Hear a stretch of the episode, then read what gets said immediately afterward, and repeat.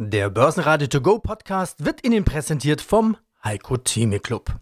Werden Sie Mitglied im Heiko Theme Club. heiko-theme.de Der Börsenpodcast. Börsenradio Network AG. Das Börsenradio. Marktbericht. Im Studio Sebastian Leben. Außerdem hören Sie Peter Heinrich und von der Börse Stuttgart Cornelia Frei. Zu den Quartalszahlen von Fresenius CFO Rachel Empe, zu den Zahlen von Warta IR-Chef Bernhard Wolf, zu den Zahlen der Comdirect CEO Arno Walter und Marinomed-Vorstand Andreas Grassauer darüber, warum die Aktie so gut läuft. Alle Interviews hören Sie in ausführlicher Version auf börsenradio.de oder in der Börsenradio-App. Es passierte wenig im DAX an diesem Dienstag. Kein Wunder, am Mittwoch kommt die FED-Sitzung und darauf wird wie üblich gewartet. Inzwischen kamen auch Meldungen im Brexit hinzu, in Großbritannien soll es nun doch noch 2019 Neuwahlen geben. Auch im Handelskrieg gibt es News. Hier könnte die Unterzeichnung des Teildeals doch noch ein bisschen dauern. Das soll allerdings nicht so verstanden werden, dass der Deal scheitert, sondern lediglich, dass der genaue Text noch nicht fertig sei. Die DAX 13.000 ist noch immer nicht geknackt. Er schloss den Dienstag nahezu unbewegt mit 12.940 Punkten. Aber ganz ehrlich, wir haben in den letzten Tagen so viel äh, zugelegt. Wir haben in drei Wochen sieben Prozent gewinnen können und sind von der Marke nur noch ein kleines Stückchen entfernt. Also die Stimmung an den Märkten ist gut. Wir verharren auf hohem Niveau. Die US-Börsen haben am gestrigen Handelstag neue All-Time-Highs markiert. Also da gibt es momentan nicht allzu viel zu meckern. Momentan äh, tut sich nicht allzu viel am Markt. Also um die Mittagsseite relativ äh, abwartende Haltung. Aber wir wissen, in dieser Woche gibt es so viele Termine, die für frische Impulse sorgen könnten Zahlen, Flut, Fett. Das nur zwei Stichworte. Insofern schauen wir mal, was die Woche bringt. Aber die Marke von 13.000, das sind wir noch nach wie vor ganz nah dran. Hallo, hier spricht Rachel Empey. Ich bin CFO bei Fresenius. Wir sprechen über ihre Q3-Zahlen. Die haben die Erwartungen übertroffen. 6% Umsatzwachstum auf 8,9 Milliarden Euro, 453 Millionen Euro Gewinn, damit stabil geblieben. Mehr als die Analysten erhofft und erwartet haben. Frau Empi, sind Ihre persönlichen Erwartungen denn auch übertroffen worden? So, wir sind sehr zufrieden mit unseren Ergebnissen und Umsätzen in die dritte Quartal. Es war für uns ein sehr solides Quartal. Sie haben recht, wir haben die Markterwartungen leicht übertroffen. Aber ehrlich, wir haben unsere Erwartungen, unsere Planung gut und genau getroffen. Ich denke, es ist sehr wichtig, dass wir gute organisches Wachstum überall gesehen haben und für die dritte Quartal in Folge dieses Jahr unsere Erwartungen, die Markterwartungen getroffen.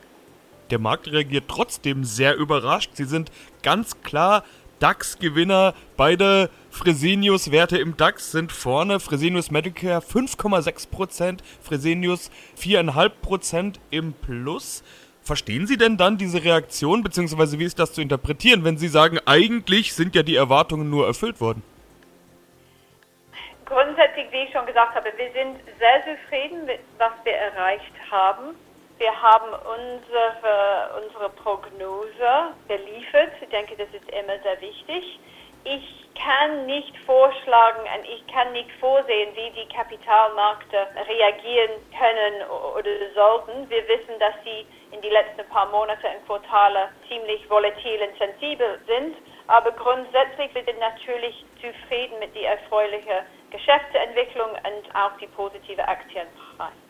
Die Aktiendirektion sieht auf jeden Fall so aus, als hätten sie die Prognose angehoben. Haben sie aber ja gar nicht. Sie haben ja nur bestätigt, wenn jetzt die Erwartungen übertroffen wurden, wieder übertroffen wurden, muss man ja sagen. Sehen Sie dann keinen Anlass, irgendwann vielleicht auch etwas optimistischer in die Zukunft zu sehen? Also anders gefragt, warum haben Sie die Prognose nicht angehoben?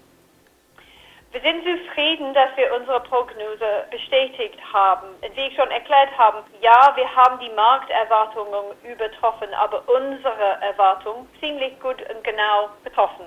Das heißt, wir liefen in die Rahmen unserer Erwartungen im Plan. Wir haben schon in Q2 unsere Umsatzprognose schon erhöht und wir sind sehr zufrieden mit dem neuen Niveau 4 bis 7 Prozent Wachstum für 2019. Das heißt, aus meiner Perspektive sehr zufrieden, unsere Prognose zu bestätigen. Und für dieses Jahr, wie immer, wir liefern, was wir versprochen haben. Und wir machen das in Q3 und wir machen das auch zukünftig. Und es ist Dienstag, das heißt, da rollt immer schon so ein bisschen diese Flut an. Wen haben wir denn alles diesmal dabei? Ja, wir hatten gestern Abend schon spannende Zahlen gesehen in den USA. Einige große Unternehmen, die man unbedingt äh, sich anschauen sollte. Beispielsweise Alphabet, also die Google-Mutter, nach wie vor eine Cash-Cow. Da werden doch richtig viel, richtig viel Geld wird da verdient. Nach wie vor werden Milliarden verdient. Es war im äh, dritten Quartal 7,1 Milliarden Dollar. Also das ist schon mal ein richtiges Brett, würde ich hier so spontan sagen. Allerdings hatten die Analysten noch mehr erwartet, sogar 8,8 Milliarden Dollar. Insofern hat die Aktie im Nach nachbörslichen Handel dann auch abgegeben. Also die Erwartungen, die waren unheimlich hoch und die wurden in diesem Fall eben verfehlt. Aber eine ganz spannende Geschichte ist, dass Google ja in anderen Bereichen auch noch wachsen möchte und jetzt die Fühler aufstreckt nach dem Fitnessspezialisten Fitbit. Das sind die Anbieter von Fitnessuhren und die Aktie hat gestern auf die Spekulationen durchaus reagiert. Ein Plus von rund 30 Prozent. Also da ging es ganz mächtig nach oben. Wenn Google Interesse an einem Unternehmen hat, dann sorgt das natürlich für Rückenwind. Ausgemacht gemachte Sache ist das noch keineswegs, aber allein die Spekulationen helfen, um den Kurs ordentlich anzuschieben. Also die Zahlen sind die eine Sache, die Spekulationen rund um Fitbit die andere. Beyond Meat, natürlich ein Thema, das nach wie vor viel Aufmerksamkeit erntet. Der vegane Trend setzt sich ja weiter fort. Es ist ein regelrechter Hype. Die Zahlen auf den ersten Blick auch wirklich toll. Also das Unternehmen hat erstmals in der Geschichte einen Gewinn eingefahren und äh, die Umsatzaussichten angehoben für das Gesamtjahr, weil die Nachfrage eben so groß ist. Das kommt auch alles wirklich gut an. Allerdings natürlich, äh, wenn viel zu holen ist und es sich um einen solchen Hype handelt, dann werden auch andere Unternehmen da aktiv und insofern hat Beyond Meat durchaus mit der Konkurrenz zu kämpfen. Und das ist auch ein Thema, was der Aktie dann so ein bisschen Abwärtsdruck äh, verschafft hatte am gestrigen Handelstag mit der Veröffentlichung äh, der Zahlen, denn man hat ganz klar gesagt, aufgrund der hohen Konkurrenz wird es jetzt verstärkt äh, eben Rabattaktionen geben, Werbeaktionen, um eben die Kunden bei Laune zu halten, weiter die Werbetrommel zu rühren. Und das kommt natürlich dann nicht gut an, das schmälert die Gewinne, das war der Wermutstropfen. Und das hat der Aktie gestern so ein bisschen, ja, die Aktie durchaus äh, belastet. Allerdings muss man sagen, das ist ja ohnehin eine sehr volatile Aktie, wenn man sich das angeschaut hat, was da die letzten Monate so aufs Parkett gelegt wurde. Blicken wir noch auf den deutschen Markt. Warta, die Aktie klettert von Rekord zu Rekord. Ein erneuter Wachstumssprung wurde verkündet und zum dritten Mal in diesem Jahr wurde die Prognose angehoben. Also das kommt natürlich an der Börse toll an. Ein Plus aktuell von roundabout 6 Prozent. Und blicken wir noch auf die erste Börsenliga, auf die Fresenius-Familie. Da sieht es ähnlich gut aus. Die führen aktuell die Gewinnerliste an, und zwar beide Aktien. Sowohl äh, die Tochter FMC, die aktuell ein Effizienzprogramm ja durchläuft. Und da sind die Zahlen aber auch besser ausgefallen als von den Experten erwartet.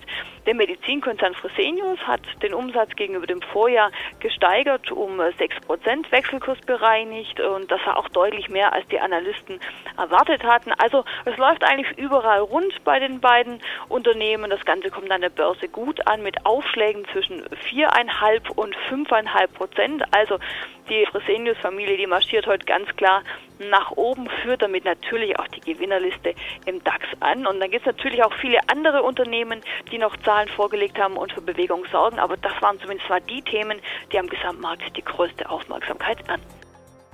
Bernhard Wolf, Leiter Investor Relations der Warta AG. Die Warta-Aktie ist ja ein echter Renner, nicht nur jetzt gerade, sondern schon das ganze Jahr 2019. Eine Vervierfachung des Aktienkurses. Sowas sieht man tatsächlich nicht oft. Heute zu den Zahlen, über die wir ja sprechen wollen, die Quartalszahlen, die neun Monatszahlen, kommen auf den Aktienkurs nochmal mehr als 7% plus zum Zeitpunkt unseres Interviews drauf. Herr Wolf, Sie sind IR-Chef, also derjenige, der für die Aktionäre zuständig ist. Die bekommen wohl gar nicht genug von Ihnen, oder wie ist da gerade die Stimmung?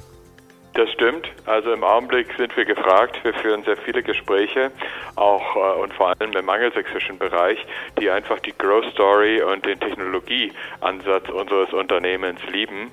Und in solchen Zeiten macht die IR natürlich besonders viel Spaß. Die Aktie kommt gut an. Es sind, glaube ich, gute Wachstumstreiber und all das beflügelt natürlich.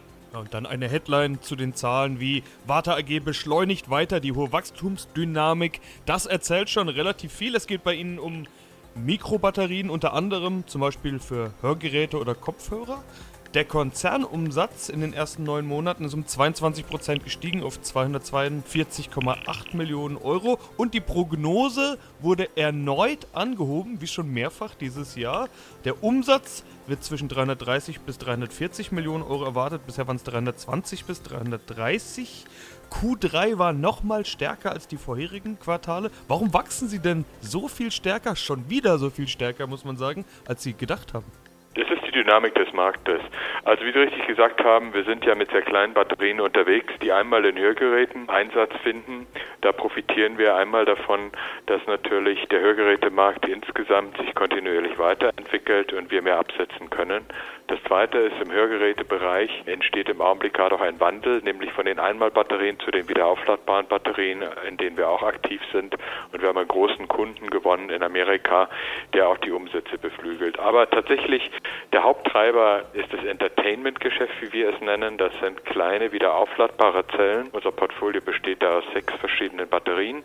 Diese Batterien gehen in diese schnurlosen Kopfhörer rein, die Sie alle kennen Ihre Zuhörer auch kennen. Das sind kleine Kopfhörer, die immer stärker ins Ohr reinmarschieren. Das heißt nicht mehr die Kopfhörer, die auf dem Ohr sitzen, sondern die reingehen und mit ganz unterschiedlichen Funktionalitäten ausgestattet werden, immer anspruchsvoller werden. Und all diese Geräte brauchen Batterien und die liefern wir. Arno Walter, CEO Comdirect Bank. Und wir sprechen über ihre neuen Monatszahlen. Bei ihnen gibt es ja jede Menge gute News. Wachstum, mehr Neukunden, Rekordergebnis. Überall, ich habe mal so ein bisschen in die Medienberichterstattung und die Pressemeldungen geschaut, überall ist die Rede von sehr guten Zahlen. Wie gut gefällt Ihnen das Jahr bisher? Also in der Tat, mir gefällt es auch sehr gut. Wir hatten ja einen etwas schwierigeren Jahresstart, weil ja doch Handelsaktivitäten etwas geringer waren als ursprünglich erwartet freuen uns aber jetzt, dass wir tatsächlich ein sehr lebhaftes und gutes drittes Quartal erlebt haben. Und insofern haben wir natürlich auch das Einmalergebnis aus dem Verkauf der Ebays in den Zahlen mit drin. Aber ja, wir sind mit den Zahlen sehr zufrieden. Wir haben ja in den vergangenen Monaten schon immer das nachverfolgt und mit Ihnen über die Ergebnisse gesprochen. Da war immer von Investitionen die Rede. Was tut sich da denn gerade? Ja, wir haben ja gesagt, wir wollen in drei Dinge investieren. Wir wollen investieren in mehr Kunden. Das haben wir, glaube ich, gezeigt mit den neun Monaten, wo wir jetzt eben in Summe ja auch dann auf 2,7 Millionen Kunden gekommen sind. Wir haben gesagt, wir wollen in Wachstum investieren. Ich glaube, auch das haben wir gezeigt. Eben, wir haben ein Rekordwachstum hier in den ersten neun Monaten gesehen, auch wieder sehr schön, insbesondere auch in das Depotgeschäft bei uns, also ins Wertpapiergeschäft. Ja, und wir wollten in neue Produkte und Prozesse investieren. Und auch da hat sich ja eine Menge getan neue Kunden. Ja, 174.000 netto Neukunden. Rekordergebnis 175,7 Millionen Euro. Digitalisierung als ganz wichtiges Ziel. Die Bank im Handy, so haben sie das ja immer genannt. Ja. News und Innovationen, gibt es alles Mögliche bei Ihnen? Was gibt es denn Neues oder was ist gerade das, das, Highlight, was wir ansprechen können? Es gab zum Beispiel die Meldung über eine Zusammenarbeit mit JDC, das ist ja so eine Art Online-Versicherungsmakler, um das mal herunterzubrechen. Was tut sich gerade? Genau, also JTC ist eine Maklerplattform, die quasi als Dienstleister dort aktiv sind und uns die Möglichkeit eben geboten haben, dass wir mit einem eigenen Angebot als Comdirect Versicherungsmakler AG eben auch starten können das heißt, wir sind hier gerade aktuell schon in der internen Testphase und werden da sicherlich bald auch den Kunden das Angebot machen können. Das heißt, sie haben dann die Chance, als Kunde der direkt ihre Verträge an einem Ort zu haben oder halt eben auch aus, wenn man eine sehr großen Anzahl von Versicherungen, die für sie passende auszuwählen. Ich würde das mal ein bisschen salopp formulieren. Wir sind schon meine Bank im Handy, dann sind wir hoffentlich demnächst dann auch Ihr Versicherungsmakler im Handy. Und es kommen noch viel mehr Unternehmen in dieser Woche dran. Aber es gibt was ganz anderes, was das Highlight der Woche ist, nämlich die FED-Sitzung. Was steht da an? Die große Frage, was macht die US-Notenbank das bewegt natürlich die Börsianer auch schon im Vorfeld. Die meisten erwarten eine Zinssenkung von 0,25 Prozent. So steht es aktuell mal im Spekulationsraum. Eben nicht, weil es der Wirtschaft so schlecht geht, sondern eher als Vorsichtsmaßnahme, weil das, die Entwicklung im Handelskonflikt und die äh, Auswirkungen eben doch relativ schlecht einschätzen kann. Insofern wird es sich, wenn es eine Zinssenkung gibt, eher um eine Vorsichtsmaßnahme handeln, als äh, um ein konkretes aktives Handeln weil es der Wirtschaft schlecht geht. Denn wir sehen ja, die US-Börse ist auf Rekordniveau. Das heißt, da äh, spielt man schon wieder eine Erholung, da spielt man eine positive Zukunft. Also da ist es deutlich optimistischer als derzeit eben äh, auf FED-Seite zu sehen. Aber die FED hat eben auch Trump und seinen unwägbaren Kurs im äh, Blick, ganz klar. Obgleich man sagen muss, dass sich im Handelskonflikt aktuell durchaus Entspannungssignale breit machen und das hat ja zuletzt auch an den Börsen für Rückenwind gesorgt. Aber wir kennen Donald Trump, das kann sich auch ganz schnell wieder ändern. Mein Name ist Andreas Gasser, ich bin Vorstand und Gründer der Firma Renomed Biotech AG und wir sind im biopharmazeutischen Bereich unterwegs. Ja, wir sind in Wien auf einer Gewinnmesse. Was man so hört, sind so einer der Renner an der Wiener Börse. Ja, hat sehr gut funktioniert. Wir sind im Februar an die Börse gegangen. Dann hat sich der Kurs recht stabil, deutlich über den Ausgabekurs gehalten. Und mit den News im Laufe des Jahres, mit einer erfolgreichen klinischen Studie, ist es dann auch schön nach oben in Richtung 100 gegangen. Worum geht's? Es ist im Prime Standard oder Standard an der Wiener Börse. Wir sprechen heute auch wieder über die Marinomed Solve Plattform. Sie machen schwer lösliches löslicher auf einer leichten Art und Weise, könnte man sagen. Das werden Sie dann gleich nochmal erklären. Sie sind ja der, der mit den Viren tanzt, habe ich das auch schon mal überschrieben. Sprechen wir zuerst in der Börsensprache. Sie haben es angesprochen, Studie Phase 3 war erfolgreich. So, wie geht es jetzt weiter? Welche Investitionen sind nötig? Was sind die nächsten Schritte? Na, wenn man erfolgreiche Phase 3 hat, äh, dann will man natürlich, dass das Präparat so schnell wie möglich auf den Markt kommt. Da braucht es, wenn man so will, drei Dinge dazu. Einerseits eine großtechnische Produktion, die die Voraussetzung ist für eine Zulassung, dann die Zulassung selbst und einen kommerziellen Partner, der das auch will, der eine Chance darin sieht, das Präparat auf dem Markt zu positionieren. Und an allen drei Dingen arbeiten wir gerade. Sie haben jetzt 27 Millionen noch irgendwie Liquidität. Wie lange reicht das? Das reicht zunächst für alle unsere Projekte. Das heißt, wir planen nicht mehr im Moment nicht mehr auf den Kapitalmarkt zurückzukehren, zumindest vorerst nicht. Noch eine Börsenfrage. Wie groß ist der Markt, den Sie ansprechen? Also was könnten Sie, wenn Sie Erfolg haben, an Umsatz machen? Naja, wenn Sie so wollen, also der äh, Markt für äh, allergische Rhinitis ist ein Markt, der ist jetzt 13 Milliarden US-Dollar groß, wächst auf 17 Milliarden im Jahr 2028. Und der Großteil des Wachstums kommt aus genau aus dem Segment, wo unser Präparat ist, nämlich aus dem Segment der Corticosteroide. Ja, und von diesem Markt wollen wir gerne ein, ein Stückchen abhaben, realistisch, Größenordnung eine halbe Milliarde Umsatz sollte schon drin, sollte schon möglich sein für das Präparat.